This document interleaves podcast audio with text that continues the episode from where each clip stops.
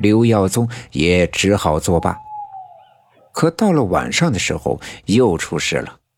东山脚下的营地里，慌慌张张地跑来两个工人来找刘振刚，说程俊生又病了，还和上次一样高烧不退，浑身上下长满了红色的疙瘩。刘振刚一惊，赶紧背上了药箱，跟着来人赶到了工地。到了帐篷里一看，程俊生正躺在床铺上，双目紧闭。脸色通红，印堂发黑，嘴唇发紫，牙关紧咬着，浑身不住的颤抖。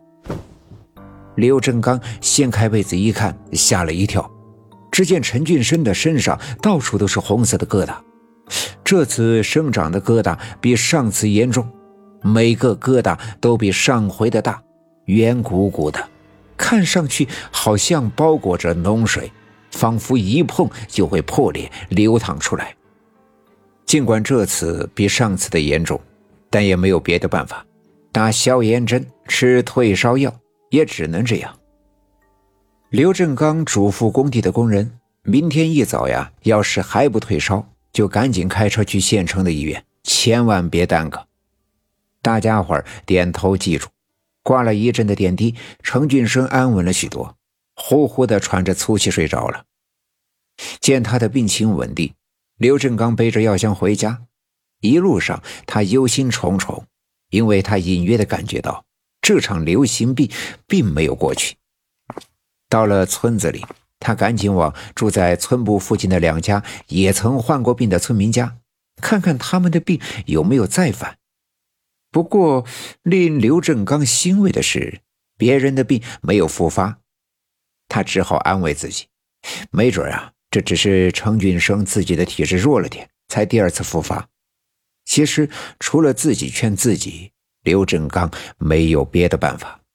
这当了半辈子的大夫，他还是第一次感觉到无助。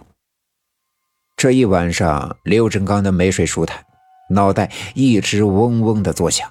好不容易挨到了天光渐亮，刚有点朦朦胧胧的困意。院子的门口有人高喊：“刘大夫，刘大夫，快，大事不好了！”听到这样的喊声，刘正刚的脑袋又一次使劲的疼了一阵。这几天发生的这样的事，听见谁这样喊，刘正刚的心脏呀就嘣嘣的蹦个没完。不过还是得赶紧背起药箱跑了出去。看到来人是工地的工人。刘振刚知道自己最担心的事情发生了，肯定是陈俊生的病严重了。不过跟着那人跑到了工地，才发现事情跟他想的并不一样。陈俊生的高烧已经完全退了，身上的红疙瘩一夜之间竟然离奇的痊愈了。原来病倒的竟然是一些工地的工人，症状和村子里的一样，发烧、长红疙瘩。刘振刚挨个的打针之后，心里不禁犯了嘀咕。于是他把正在忙前忙后的帮着照顾这些病倒的工人的程俊生拉到了一边，指着这些病倒在床的工人说：“这些是不是那天都跟你跑去刘耀宗家的枯井边了呀？”程俊生惊慌失措，连连点头，再次陷入了沉思，看着帐篷里这些卧倒在床的工人们。再看看地质队里那些没染病、精神饱满的人们，刘振刚似乎明白了点什么。也就是说，或许这神秘的传染病是来源于刘耀宗家屋后梨树园子里的枯井。那如果这个猜测成立，那村子里已经被黑色烟雾覆盖了一整天，恐怕会发病的人会越来越多，到时候会发展到无法收拾。按照老套路，给病患卧倒在床的工人们退烧消炎。忙完之后，天已近中午，工人们留刘振刚在这里吃午饭，而刘振刚一丁点的胃口也没有，婉拒了工人们的好意，背起药箱回家去。这两天太多的人得病，家里库存的那些退烧消炎的药品几乎都用光了，看来啊，必须要到县城一趟。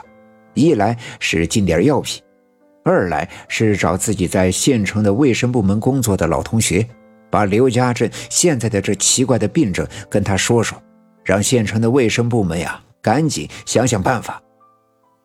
刘振刚回到家里，心里十分的不解，他猜测使大家患病的很有可能就是那天从枯井里冒出来的黑烟。他知道，如果想要了解真相，或许只有亲自去枯井看看。找找这使大家染病的根源，才能从根本上解决这件事情。除了这个，也找不出别的办法。想到这儿，刘振刚突然想起了我奶奶。之前要是发生这样奇怪的事儿，我奶奶总会出手相助，或者帮助刘振刚拿个主意，让他有点主心骨。而如今，我奶奶去世竟然已经有一百多天了。刘振刚也只能慨叹：“这说干就干，这么一把年纪了，还有什么可怕的？”刘振刚不住地安慰自己，给自己加油打气，从家里带上手电筒，直奔刘耀宗家屋子后面的梨树园。本集已经播讲完毕，感谢您的收听。欲知后事如何，且听下回分解。